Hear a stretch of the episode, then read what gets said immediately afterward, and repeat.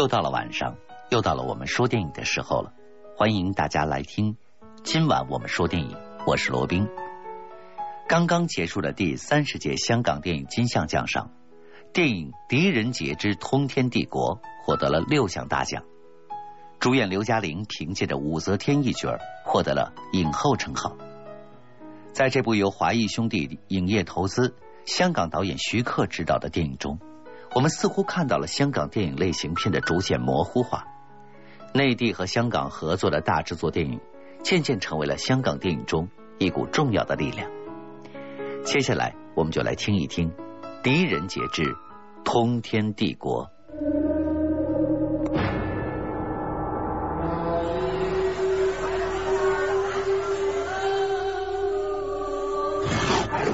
他们就是见不得女人当皇帝。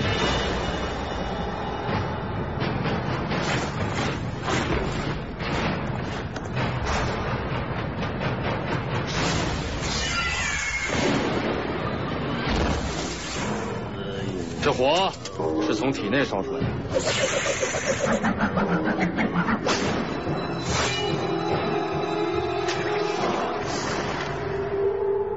此案杀人手法诡谲，如要破解，必须深入鬼市，请教高人。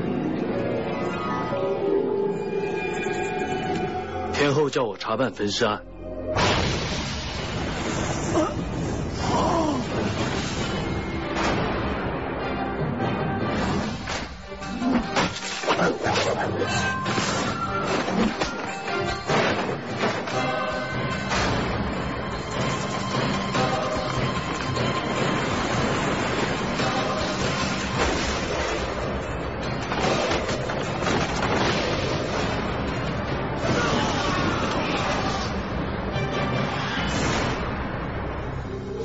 事发生在唐载元初年，唐高宗驾崩之后，垂帘听政长达七年之久的武则天，在洛阳城中修建通天浮屠，准备在功成竣工之日举行登基大典。这一天，工部贾大人陪同着远道而来的大秦使节阿巴斯参观通天浮屠。建筑内部十分的炎热，阿巴斯一些人热的是满头大汗。贾大人叫工人们拿过水壶，带着阿巴斯登上了通天浮屠的顶层。透过大佛两只眼睛，洛阳城的景观尽收眼底。阿巴斯赞不绝口。一阵微风吹过，贾大人忽然发出了大叫，他浑身燃烧了起来。这种恐怖的场景把在场所有人都吓呆了，人们眼睁睁的看着贾大人衰落下层，烧成了灰烬。大理寺薛大人带着手下裴东，奉天后武则天之命，来到通天浮屠调查贾大人燃烧案件。贾大人就这样死了，到底是因为什么死的呢？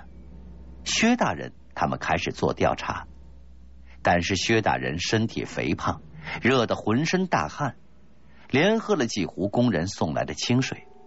贾大人是被人用黄磷火焚而死的。薛大人闻到了黄磷的味道，这火是从体内烧出来的。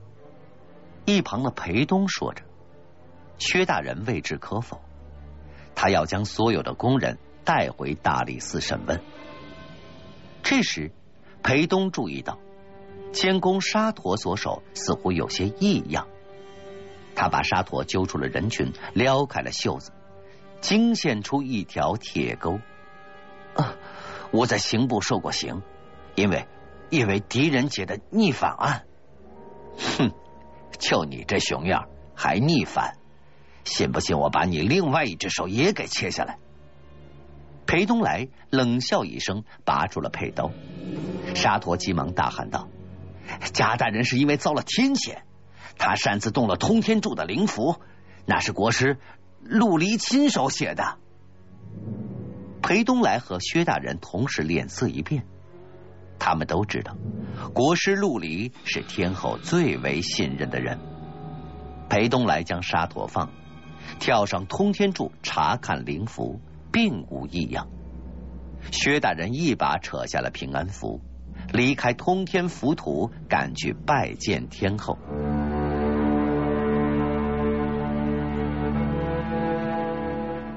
武则天带着亲随上官静儿在洛阳城城郊狩猎，围场上禁军密布，薛大人一马当先。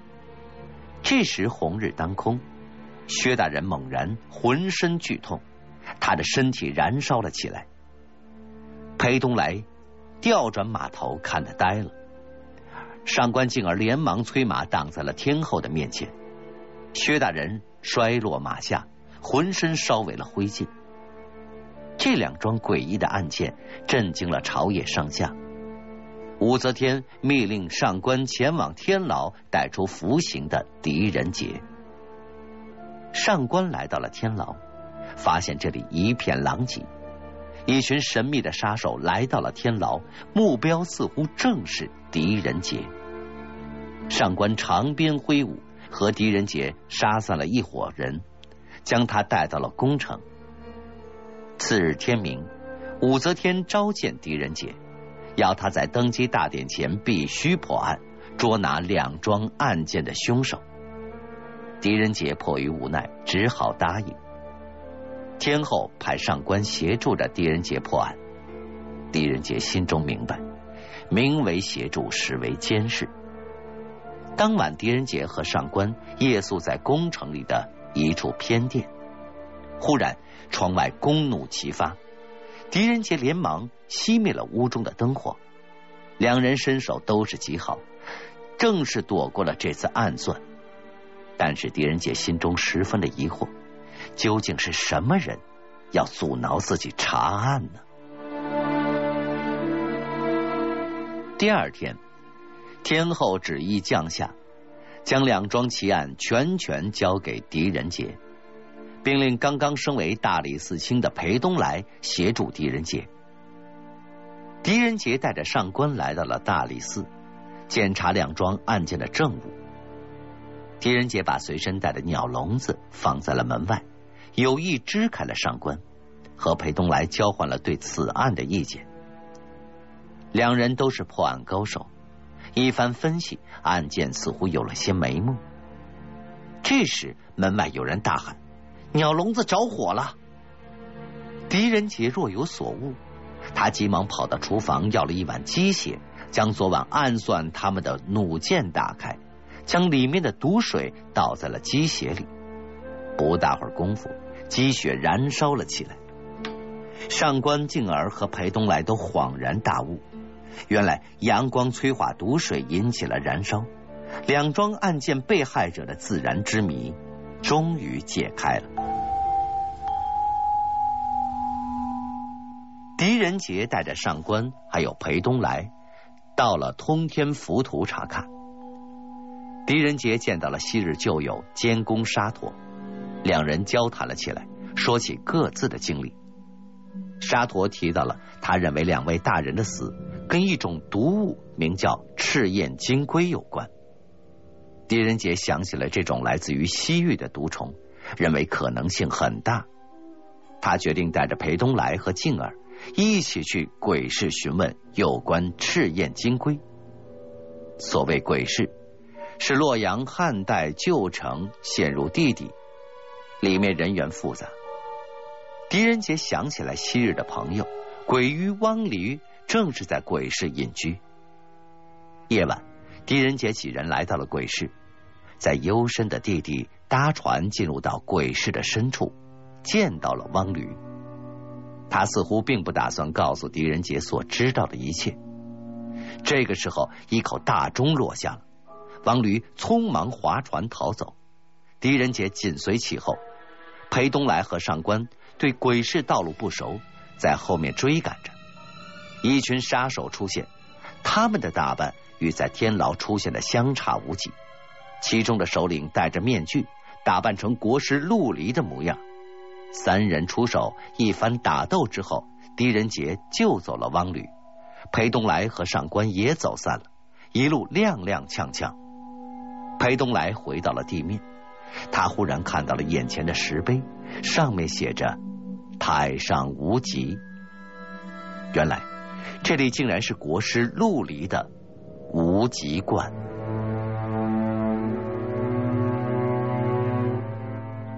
狄仁杰带着鬼医汪驴来到了洛阳城里的一个安全所在。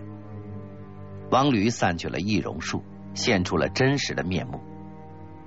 不要碰我的风符和风池两穴，我们练易容术的人最怕这里。这时，上官和裴东来也回来了。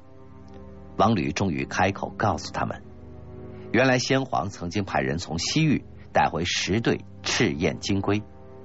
当时在宫中做太医的汪吕发现金龟毒性太大，于是他把金龟放在阳光下暴晒。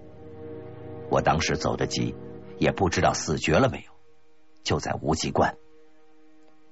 这时狄仁杰和裴东来都疑心国师陆离和此案有关。上官的反应却很激烈，国师正在闭关，他不见客。但是狄仁杰坚持要见国师一面。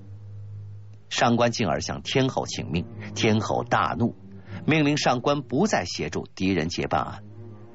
晚上，武后穿便装来见狄仁杰，命令他不许查无极关，并派静儿带着禁军包围了狄仁杰的住所。狄仁杰摇摇头。杀出重围，来到了无极关。狄仁杰，你千方百计想见本座，现在本座就在这里，你有话直说。国师陆离现身了，他站在高处上。狄仁杰微笑着说：“静儿，你还要继续装下去吗？静儿就是陆离，陆离就是静儿，我猜的对吗？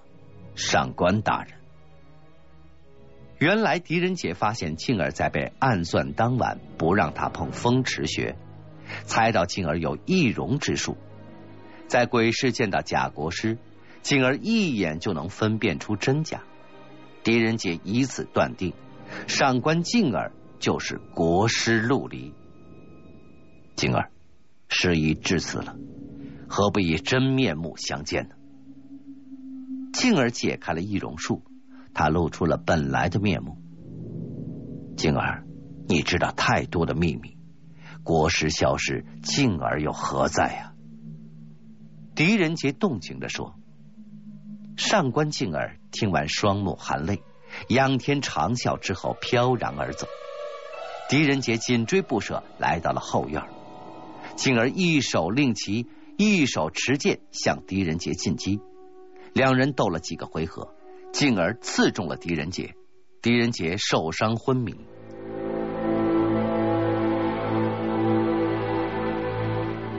静儿终究没有下手害死狄仁杰，他背着狄仁杰来到了竹林间，忽然一支冷箭射出，静儿身受重伤，但还是保护狄仁杰躲开了杀手们的攻击。几个时辰过后，狄仁杰醒了，看着垂死的静儿，狄仁杰流下了眼泪。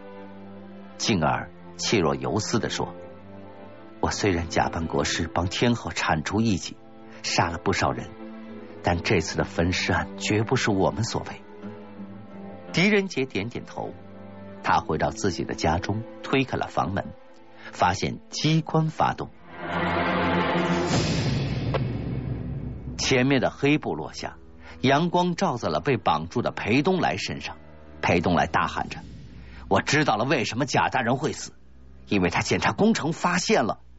话还没有说完，裴东来的身上开始燃烧起来，痛苦的狄仁杰跪在地上。裴东来鼓足最后一丝气力说：“马江寇，马江寇。”他很快烧成了灰烬。狄仁杰来到裴东来的马前，找到了裴东来藏在马鞍里的大佛检验图。深夜，狄仁杰只身来到通天浮屠的最高层，和他想的一样，面前站着的正是监工沙陀。狄仁杰展开大佛的检验图，说：“这是在贾大人家中发现的检验图，他发现了工程和图纸不符，这也是他被杀的原因。沙陀冷笑着看着他，狄仁杰继续说：“通天浮屠高六十六丈，倒下来正好可以压垮明堂。登基大典正是好机会，杀死武后，杀贾大人、薛大人，暗算静儿、裴东来，全是你一手所为。”沙陀点点头，推断偏僻入里，不愧是通天神探。狄仁杰动了恻隐之心，他劝沙陀迷途知返，但是沙陀决意已下了。他和狄仁杰在浮屠的通信柱上展开了搏斗，沙陀的手下从下射出了箭弩，狄仁杰九死一生。沙陀吩咐手下灌入熔浆，恶狠狠地说。狄仁杰，龙江烧断了通心柱，大佛向南倒塌，大局已定，你不要不自量力了。在这严峻的形势下，狄仁杰冷静的观察之后，斩断两条铁链，将西南榕江通道截断。恼羞成怒的沙陀带着赤焰金龟的毒液上马飞奔皇城，他要只身杀死吴后。狄仁杰骑马在后面紧紧的追随。这时，榕江烧断了通心柱，大佛开始倾倒。狄仁杰将沙陀踢落马下，沙陀身上溅到了毒液。阳光下，沙陀瞬间烧为灰烬。大佛倒下，并未压中明堂，一块巨石向武后飞去。狄仁杰舍身救了武后，武后感激狄仁杰破案救驾，要将他留在朝中为官。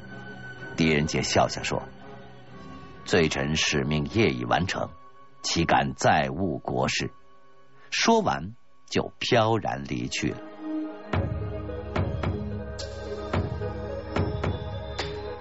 今天我们讲的是狄仁杰之通天帝国，我是罗宾，节目就到这里，我们明天再见。